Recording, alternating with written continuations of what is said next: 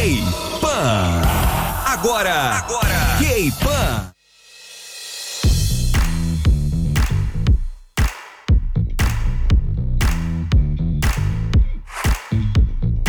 Olá, capopeiros do meu coração, como vocês estão? Eu estou muito bem, espero que vocês também estejam bem. Eu sou a Amanda, né? Para aqueles que não me conhecem não reconheceram a minha voz. É, e hoje eu estou com a Maju, né? Como se fosse novidade, mas estamos aqui nós duas juntas. Se apresente, Maju. Fale oi pra pessoa. Eu tô tentando pensar numa forma legal de me apresentar. Fala oi, humano, sou eu. Olá, humano, sou eu. Tudo bem com vocês? É igual aquela. Sim. É igual um vídeo de, de é, é, cuidados com a pele que eu vi ontem. A mãe falando assim, gente, essa é minha filha. Eu vou mostrar como que é os cuidados da pele dela é, diariamente e como que a pele dela tá hoje, que é uma pele acnéica e sei lá mais o que. Aí ela tá lá falando e virou pro lado e falou assim: Fala oi, minha filha, anda? Ela, oi. Só isso. Oi. Foi igualzinho mesmo. Oi. Oi. É isso aí. Ah, continuar na onda que eu estava me apresentando hoje, eu sou Maju Gil, Gil, Gil, frágil, frágil, Maju Gil, Gil, Gil, frágil. Peguei o um pedaço do Muitititi. Sim, gente, a gente tá gravando. O Muiti já foi eliminado, o programa já acabou, mas essas coisas não saem da minha cabeça com muita facilidade. Tem um Muiti no Instagram, aquela fazendo propaganda pro pique dela. Não todo mundo que não Vai no Instagram, sigam o Muiti. Ele é um artista completo, espero que muito em breve ele possa debutar. E é sobre isso, gente. Muito Titi. E hoje a gente tá aqui para mais um episódio do K-Fan. hoje a gente tá aqui para falar como que a música coreana conquistou o mundo.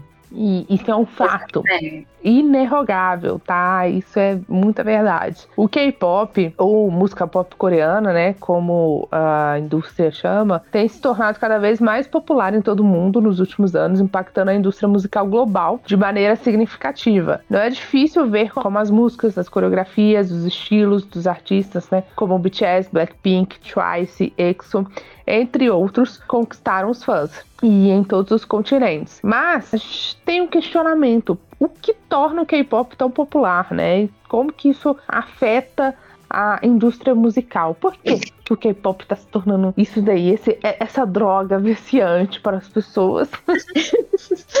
para começar, o curioso né? Cra... O, é, é, o momento do o curioso, o craso, o curioso caso da droga viciante K-pop. Pois é, daqui a pouco a gente vai ter que ir para uma clínica de reabilitação. Posso vício, senhora, porque você está aqui no formulário viciada em K-pop. Viciada né? em K-pop, Mas... barra doramas. Eu ia acrescentar isso agora. barra doramas. Ah, e para começar, né, gente, a indústria musical sul-coreana, ela tem uma estrutura que você acompanha há bastante tempo, você já sabe que é única, né, que permite que as empresas de entretenimento, elas gerenciem completamente a carreira dos seus artistas, desde a formação e treinamento até música, shows, aparição na TV, você pode não ter uma rede social. Isso significa que as empresas têm um controle total sobre o conteúdo e a imagem de seus artistas, criando uma experiência de marca coesa e envolvente para os fãs, né? Os fãs de K-pop são conhecidos por serem extremamente leais e dedicados, acompanhando de perto tudo que seu idol faz, comprando produtos relacionados a eles, como álbuns, mercadorias, ingressos para show. E uma coisa que dá até para acrescentar nessa parte é que muitas empresas elas montam o, o trainee de acordo com uma persona que elas querem que esse trainee interprete. Eu tava vendo uns vídeos Sim. de uma menina que não vou lembrar o nome, TikTok, mas que ela tava falando sobre o é, sobre as marcas, por exemplo, que a SM usa em cada um dos trainees do NCT. Aquele que tem o estilo bad boy, aquele que tem o estilo de príncipe, aquele que tem o estilo inalcançável. Então, meio que os trainees são moldados para aparecerem ali em frente ao público com com, aque, com aquele produto, né, para que as pessoas vão se apaixonar por eles ou vão se conectar, mas assim com o estilo deles. Não estou dizendo que todos eles são falsos, não. Eles são produtos, mas também são pessoas. Mas muitas coisas que a gente vê deles é montado para o mercado, né? É, e até mesmo no, no início da carreira, o idol em si, ele não tem uma identidade uhum. é, de imagem formada, né? Ele tem uma identidade própria, no caso, na verdade. Ele tem uma identidade formada pela empresa que quer vender ele daquela forma. Agora, ele não pode se apresentar com o que ele gostaria. Então, a gente. É, é até real. Eu já vi em doramas é, que falam sobre carreiras de idols e tal, que teoricamente é ficção, mas mostram a Idol incontente com a imagem que foi construída pela empresa e tentando chegar no momento onde vai ser o momento da virada, né? Da virada da imagem uhum. dele, do amadurecimento, principalmente os idols que entram muito novinhos no mundo do K-pop. E aí eles entram com uma pegada bem soft, de ai, ah, eu sou um idol fofinho, me siga, por favor, me ame, papapá, e ele quer partir agora para um, um, lado Grove mais pop, energético, mais agressivo, com outra pegada, sem cores muito coloridas. E às vezes é um pouco difícil chegar nesse ponto, né? E outra razão, né, para o sucesso do K-pop é a sua acessibilidade global. Muitos artistas de K-pop lançam músicas em vários idiomas diferentes, incluindo inglês, espanhol, japonês e chinês, o que os torna mais acessíveis a um público mais amplo. Além disso, os artistas do K-pop são conhecidos por suas habilidades de dança e performance, o que acaba tornando eles populares em programas de variedade de televisão em todo o mundo. Então, sempre estão convidando um, um idol que dança super bem para ir lá e dançar músicas de vários outros artistas, para ver se ele é realmente bom mesmo. Mas a gente sabe que eles recebem uma listazinha previamente, falando quais serão todas as uhum. músicas que serão apresentadas, para eles poderem, pelo menos, saber ou pegar o trecho da música antes, para não passar vergonha lá na hora, porque haja haja mente para decorar todos os passos de dança de todo mundo, né? De todo mundo, fora o deles mesmo, dos grupos e tudo mais. Haja mente para conseguir decorar tudo. E uma coisa que a gente pode citar também é que o impacto do K-pop na música musical global, ela pode ser visto de várias maneiras. Em primeiro lugar, a popularidade do K-pop, ela levou a um aumento da demanda por música pop coreana em todo mundo, né? O que significa que mais artistas do K-pop estão sendo contratados para apresentações internacionais internacionais e colaborações com artistas ocidentais, né? E além disso, as empresas de entretenimento sul-coreanas estão expandindo seus negócios exterior, estabelecendo filiais em todo o mundo para gerenciar seus artistas globalmente. Um exemplo é a Hybe, por exemplo, né, que tem empresa nos Estados Unidos, o Scott Brown fazendo gerenciamento ali de carreira lá. E a JYP, que a gente tem um exemplo que ela tem uma base também no Japão. Então, é, eles estão expandindo assim internacionalmente as empresas para poder caçar gente que é de outras nacionalidades e também para poder divulgar o seu produto coreano em outros países. Até e realmente, né? Essa é a verdade. Exatamente. E realmente tem uma coisa que dá pra gente prestar bastante atenção, é que com a demanda, né, nem todo mundo pode pagar por um concerto, por exemplo, do BTS. Eu digo todo mundo, país, é, as empresas que estão contratando shows. Então, eles vão trazer grupos menores. E aí vai dando mais oportunidade para esses grupos menores irem se divulgando e crescendo. Então, realmente, a demanda é muito grande, né? À toa que a gente tem, tem muitos, é. tem muitos artistas. Até porque se você não sabe, meu amigo, trazer um show internacional custa dinheiro, tá? E custa muito uhum. dinheiro. Não tô falando de dinheiro, tipo, para você pagar o seu ingressinho, não. Tô falando em dinheiro de estrutura. Até porque grande parte, né, desses artistas internacionais, eles vão fazer contratações estruturais dentro do uhum. país. Não é, não é barato montar uma estrutura de show dependendo do tamanho e da complexidade. A gente tem, a Júlia já foi num show do BTS, é uma estrutura grande. Uhum. É, eu já fui em alguns shows internacionais também que são estruturas grandes e hum. não sai barato. Assim, cê, aí você reclamar assim que seu, você tá pagando cento e poucos reais no ingresso lá, ficar longe, e outra pessoa tá lá pagando 700 reais no ingresso em determinada locação. Tem, gente, pra, pra poder bancar, ultimamente não tá fácil. Tá, a gente não tá valorizado no mercado, então tudo tá saindo caro. É verdade.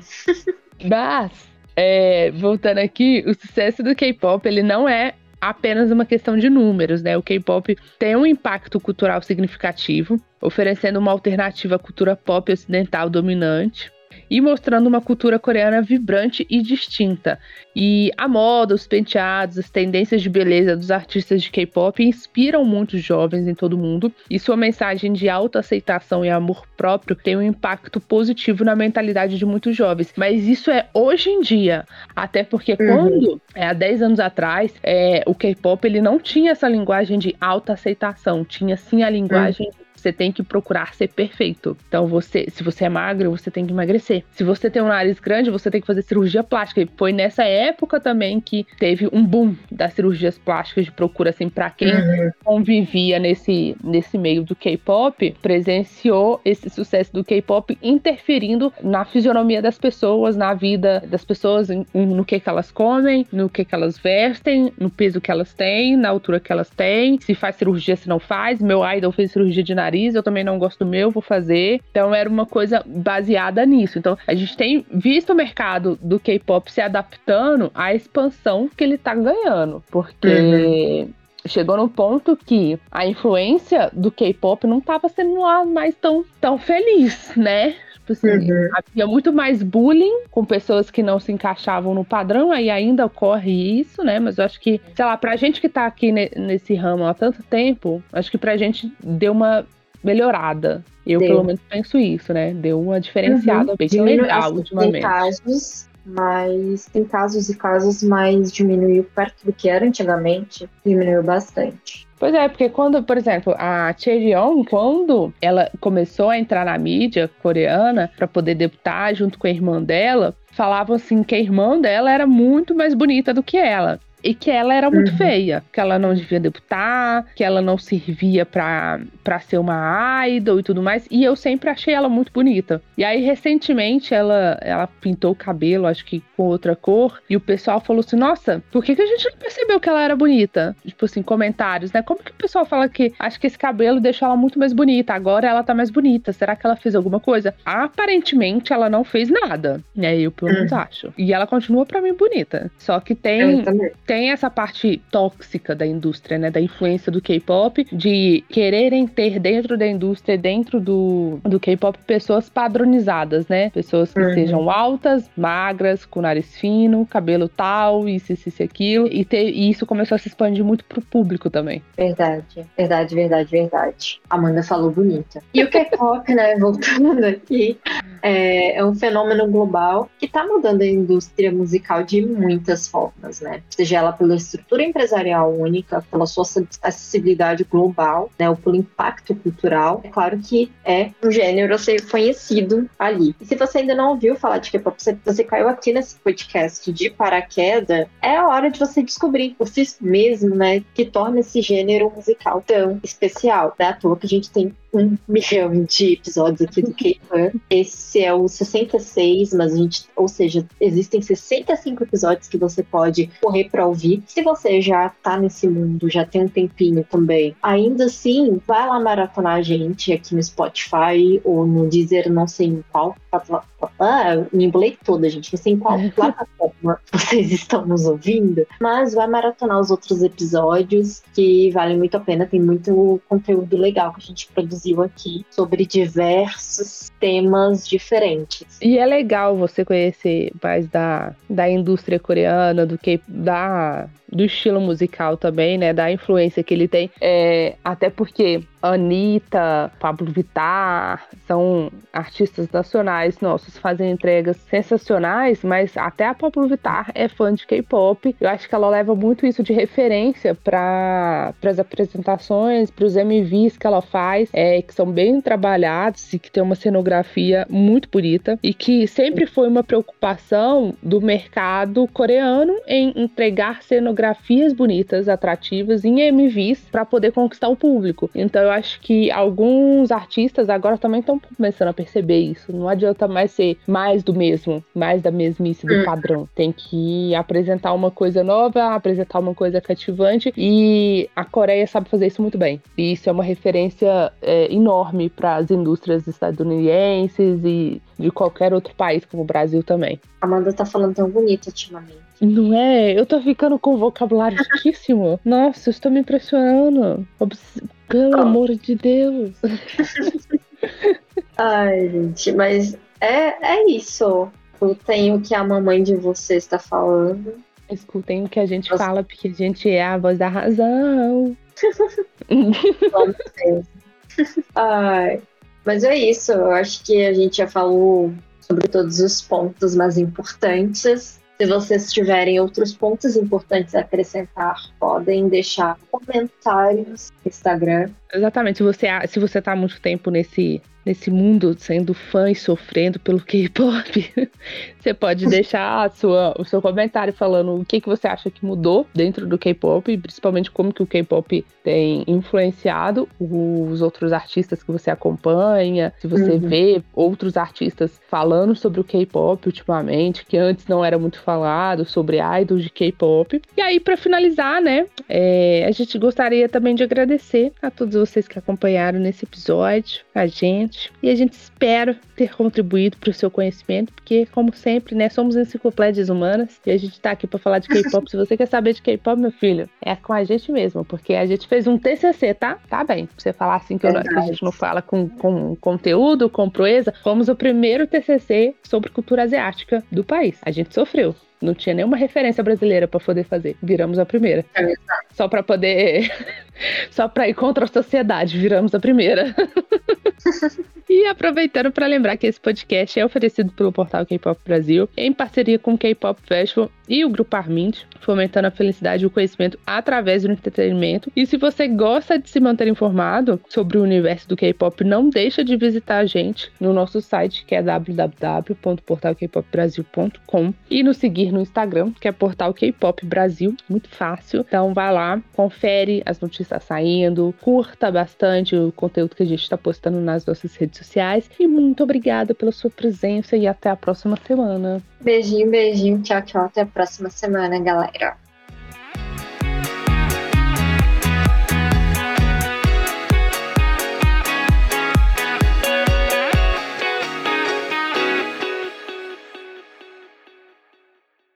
Ligado, fique ligado. Semana que vem tem mais.